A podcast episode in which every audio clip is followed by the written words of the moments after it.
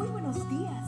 Gracias por estar con nosotros en este bendecido día. Ven y juntos aprendamos y realicemos el estudio de nuestro matinal titulado Nuestro maravilloso Dios. Muy buenos días hermanos. En esta mañana, ¿verdad? Estamos felices por un nuevo amanecer, agradecidos con el Señor por sus cuidados.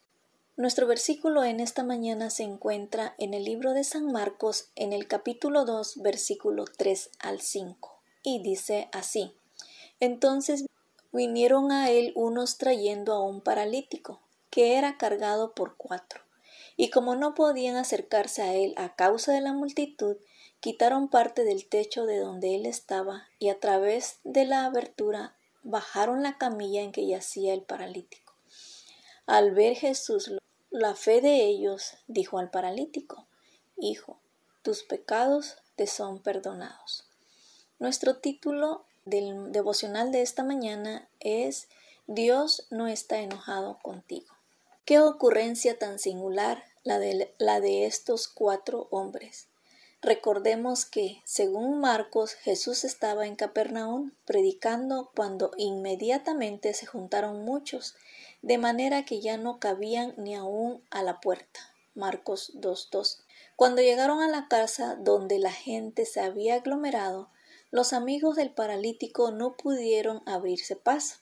Entonces decidieron subir al techo, abrir un agujero y luego bajar al enfermo ante la presencia de Jesús.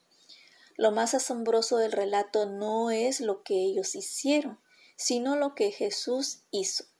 En lugar de reprenderlos por haber interrumpido la predicación, le dijo al paralítico, Hijo, tus pecados te son perdonados. Versículo 5. Los hombres habían llevado a su amigo ante Jesús para que lo sanara, no para que lo perdonara. Lo que ellos no sabían era que la enfermedad del paralítico era resultado de una vida de pecado y que no era tanto la curación física como el alivio de su carga de pecado lo que él deseaba. El deseado de toda la gente es capítulo 27, página 238. No sabemos los detalles de su pecado. Lo que sí sabemos es que en la Palestina del tiempo de Jesús se creía que la enfermedad era el resultado directo del pecado. Se creía erróneamente que Dios hería al pecador o bien directamente a través de sus ángeles y que la causa de la enfermedad podía producirse por el pecado del sufriente o incluso por el pecado de un antepasado. Con razón el paralítico anhelaba el perdón, no solo torturaba su conciencia el remordimiento de su pasado, sino además la creencia de que estaba excluido del favor de Dios todo lo cual explica por qué el Señor antes de curarlo primero lo perdonó.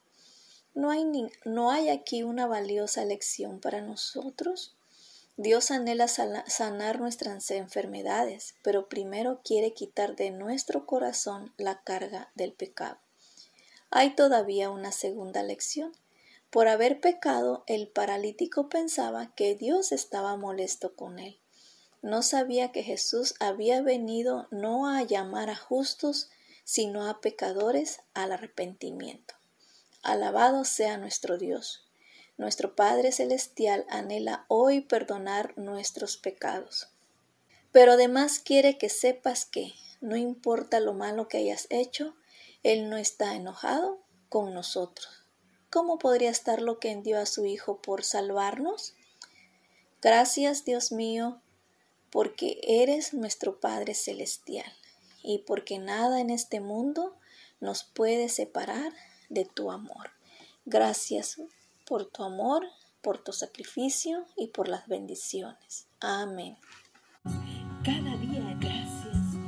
Gracias Dios por darnos la tranquilidad necesaria para enfrentar los retos,